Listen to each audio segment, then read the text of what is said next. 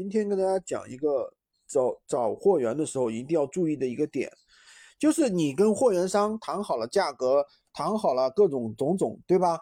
但是呢，你开开心心的卖出去了，结果呢，却发现了什么一个情况呢？客户要退货，那这个时候呢，货源商告诉你，哎，第一，这个退货的话可以退，对吧？啊，要扣啊多少多少，扣一百两百。或者说直接告诉你这个不能退又怎么怎么样，你就觉得非常懵逼了。所以说这是我们在跟货源商谈的时候一定要注意的一个点，就是满足什么条件才可以退，对吧？什么条件不可以退？那可以退的情况下要扣多少费用？比如说一些大件物品，它要扣这个发货的费用，对吧？那退回来的运费也很高。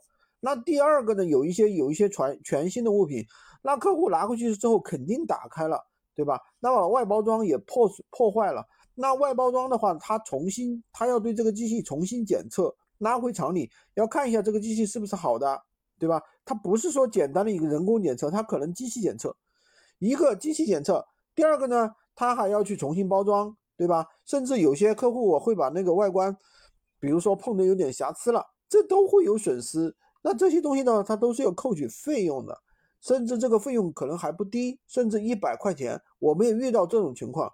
所以说，大家在这种情况下，那么一定要注意啊，这个就是说，不光是谈好价格，而且要谈好这个退货的一些条款，好吧？今天就跟大家讲这么多，这是实打实的一个干货啊！